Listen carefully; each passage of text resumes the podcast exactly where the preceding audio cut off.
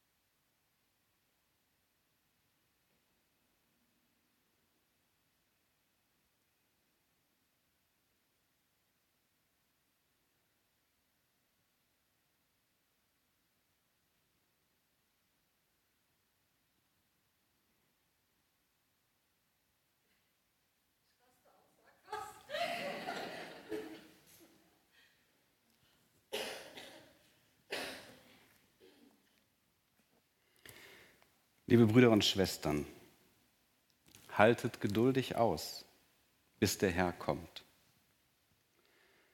Seht, wie der Bauer voller Geduld auf die kostbare Frucht der Erde wartet. Er weiß, dass sie zum Wachsen den Herbstregen und den Frühjahrsregen braucht. Auch ihr müsst geduldig ausharren. Fasst Mut, denn der Tag, an dem der Herr kommt, ist nahe. Das ist schwer auszuhalten, oder? Wenn ihr schon findet, das ist bei euch schwer auszuhalten, überlegt mal, wie schwer das von hier vorne ist. das ist noch schwieriger. Warten fällt uns überhaupt nicht leicht. Und auch wenn wir wissen, wir sollen auf etwas Bestimmtes warten, ist es ein Angang für uns. Und es ist ganz, ganz schwer, es auszuhalten, bis das, was wir uns wünschen, bis das, was wir uns erhoffen, endlich eintritt. Wir befinden uns in der Predigtreihe, die wir beziehungsstark genannt haben. Es geht heute darum, bleib dran. Und der Grundgedanke dahinter ist, dass es um Geduld geht. Es geht um diese Bibelstelle, die ich gerade schon vorgelesen habe aus dem Jakobusbrief, im Kapitel 5, der Vers 7 und der Vers 8. Abwarten, dranbleiben, Geduld lernen. Für die Beziehungen, in denen wir stehen, ist das etwas, was wir ganz dringend brauchen. Tatsächlich sind Entwicklungen von anderen Menschen und auch Entwicklung von uns selbst Dinge, die langsam gehen. Die manchmal so langsam gehen, dass sie fast nichts zu bemerken sind. Übrigens sowohl zum Negativen als auch zum Guten. Entwicklungen, die ganz langsam gehen und die über einen langen Zeitraum auf einmal ersichtlich werden. Und deswegen ist es mir so wichtig, mit euch heute nachzudenken über dieses Thema Geduld. Geduldig sein, geduldig abwarten, geduldig auch in Beziehungen bleiben und Beziehungen nicht vorschnell zu beenden. Wer mich so ein bisschen kennt, weiß, ich bin durchaus ein Fan davon zu sagen, wenn eine Beziehung zerstörerisch ist, dann muss sie auch beendet werden. Aber vorschnell eine Beziehung zu beenden, kann uns um das bringen, worauf wir hingehofft haben, was wir gemeinsam sogar erarbeitet haben, was sich noch abzuwarten lohnt. Geduld. Ich möchte mit euch in dieser kurzen Predigt zwei Grundgedanken zum Thema Geduld ein bisschen bewegen. Und zwar einmal ist es genau dieses Dranbleiben auf eine ganz praktische Art und Weise. Und das andere ist ein Dranbleiben in einer sehr zurückhaltenden Art und Weise. Ich habe dafür zwei Bilder mitgebracht. Einmal habe ich hier vorne schon vorbereitet. sozusagen eine Spardose und ich habe auch ein bisschen Geld mitgebracht. Wenn man sparen will, dann muss man dranbleiben. Auch wenn man etwas lernen will, muss man dranbleiben. Wir sehen hier dieses schöne Bild, wo die Mutter unterstützend hinter ihrem Sohn steht und vielleicht hilft sie bei den Hausaufgaben oder bei einer Herausforderung. Es gibt so Aufgaben, da muss man dranbleiben. Beim, beim Sparen ist das so. Ist auch gut, wenn man ein paar Sachen so in die Spardose gesteckt hat, aber das wird nicht automatisch mehr. Da muss man dranbleiben. Gar nicht so einfach. Wenn man da dranbleibt beim Sparen, da immer wieder was reintut, dann passiert was Positives. Dann wird das nämlich mehr. Das ist auch bei Beziehungen so.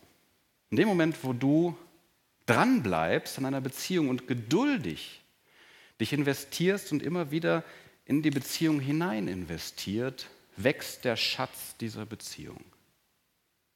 Es ist übrigens bei Gott auch so, dass da, wo du Zeit mit Gott verbringst, wo du einzahlst in die Beziehung zu ihm, da verdienst du dir nicht das Heil. Das ist mal außer Frage, das wissen wir alle. Das ist ein reines Geschenk.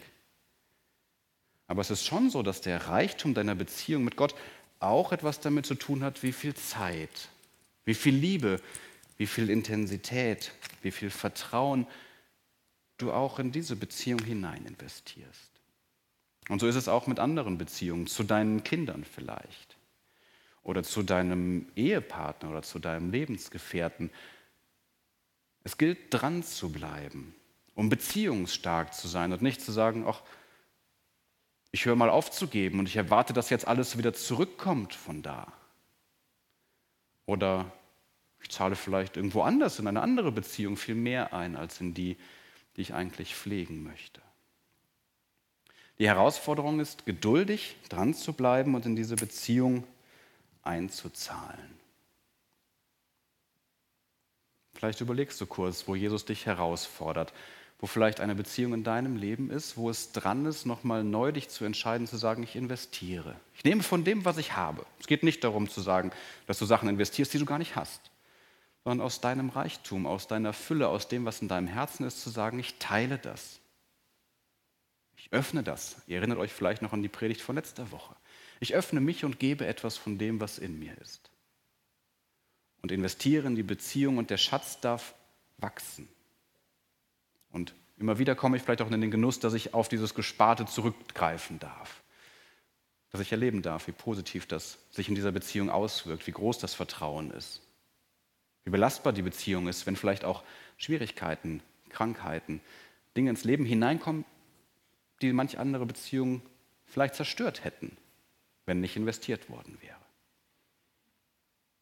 Du hast diesen einen Gedanken hoffentlich ein bisschen bewusst und ich will ihn nochmal bewusst weglegen.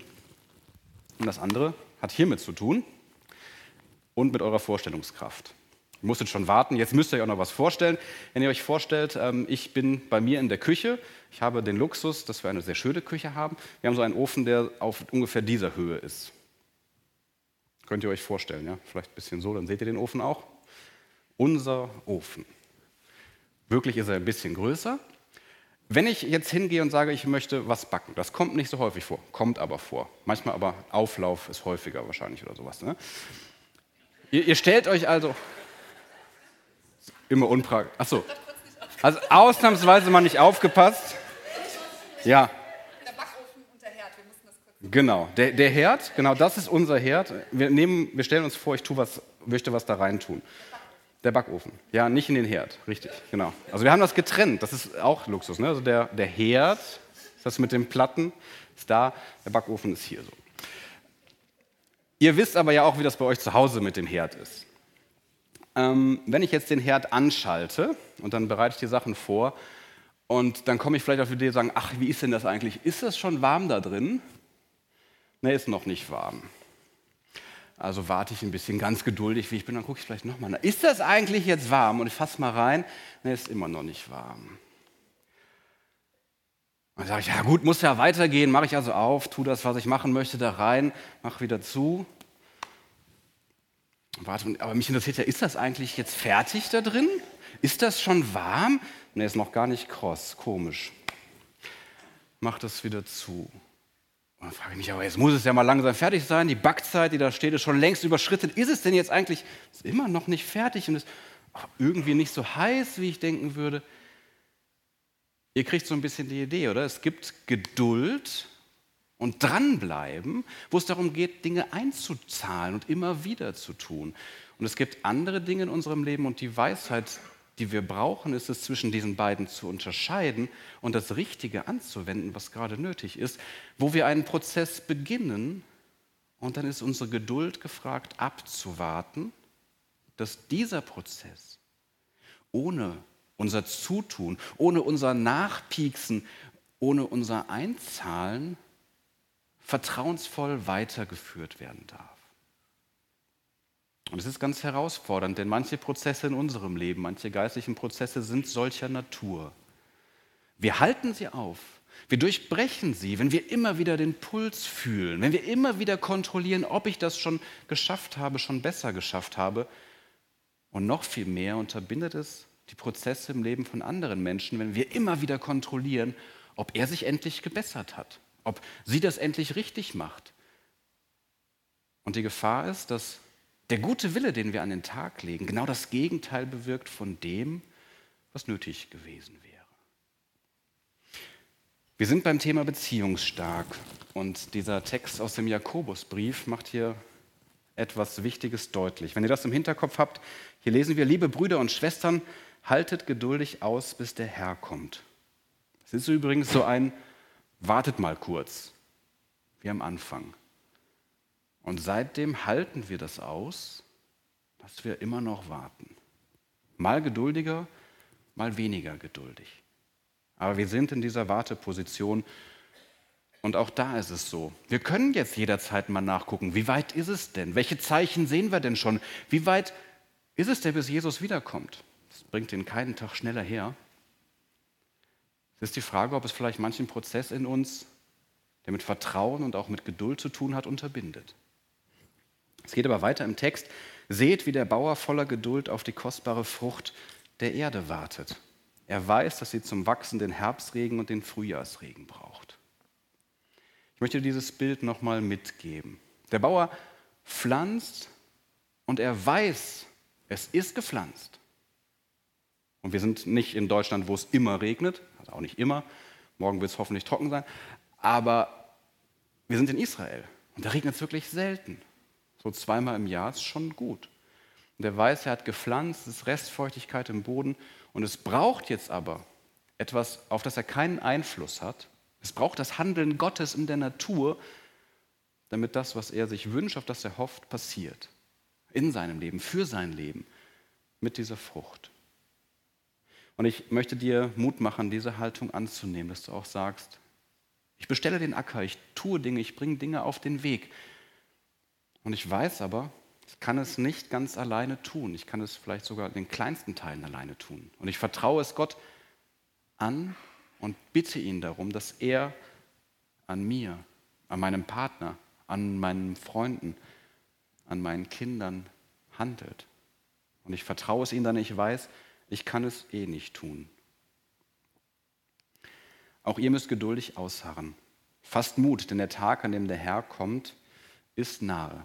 Einer meiner Lieblingssprüche zu dem ist ja, wir waren noch nie so nah dran, dass Jesus wiederkommt wie heute. Den kann ich auch jede Woche wieder sagen. Das ist übrigens aber auch für andere Dinge, wenn es um Beziehungen geht, wichtig. Du warst vielleicht noch nie so nah dran an dem Durchbruch in der Beziehung zu deinem Kind oder zu deinem Arbeitskollegen oder zu deiner Partnerin oder zu deinem Partner wie heute. Bleib dran. Amen.